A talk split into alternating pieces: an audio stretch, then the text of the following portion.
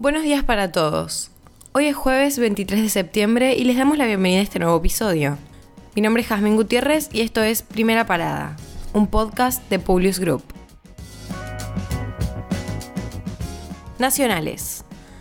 The New York Times realizó un crítico análisis sobre la interna entre Alberto Fernández y Cristina Kirchner. El texto titulado En Argentina se desintegra un matrimonio político recuerda la jugada que realizó la vicepresidenta para ganar las elecciones en 2019, el escándalo por el vacunatorio VIP, la fiesta en Olivos y culminan con la derrota electoral. Entre sus planteos se encuentra una de las incógnitas que incluso en Argentina se realiza desde los inicios de la coalición del Frente de Todos. ¿Quién está gobernando?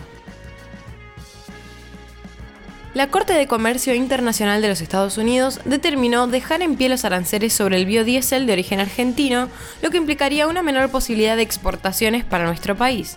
A raíz de esto, la Cancillería emitió el siguiente comunicado. Argentina lamenta la decisión judicial estadounidense.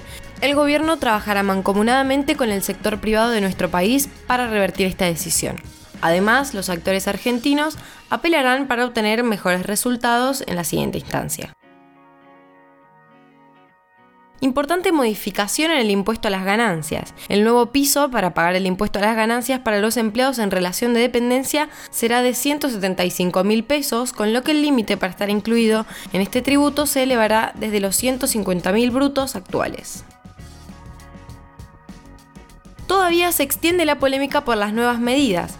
Carla Bisotti, al ser consultada sobre las flexibilizaciones anunciadas, remarcó que la situación epidemiológica es indiscutible, aunque es óptima y estamos en un momento donde no estábamos hace un año en relación a la circulación viral, a las muertes y a las internaciones. A pesar de los mensajes esperanzadores de Nación, cinco provincias se han pronunciado en contra de las determinaciones. Estas son Mendoza, Córdoba, Río Negro, Jujuy, Salta y la Ciudad Autónoma de Buenos Aires, que han confirmado que continuarán con el uso del barbijo, entre otras cosas.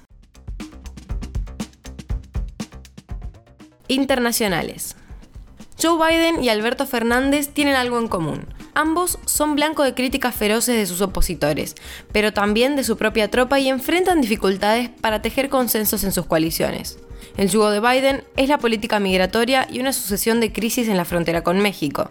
En las últimas horas se han visto escenas feroces ejecutadas por el personal fronterizo en contra de comunidades de haitianos. Si bien persiste el intento de entrada, el gobierno estadounidense ha logrado deportar a varias personas, pero la situación continúa siendo espeluznante.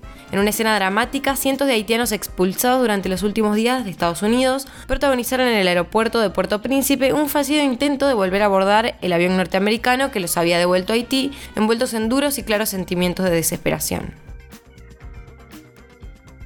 cada vez más surgido por el reconocimiento internacional, el régimen talibán solicitó intervenir las actuales reuniones de la Asamblea General de la ONU que se desarrollan hasta el próximo lunes. La solicitud, sin embargo, no garantiza que los talibanes puedan dirigirse a los líderes internacionales, pues corresponde a un comité de la Asamblea pronunciarse sobre quién debe intervenir en nombre de Afganistán, decisión que a priori no se producirá antes de que termine esta Asamblea General el próximo lunes.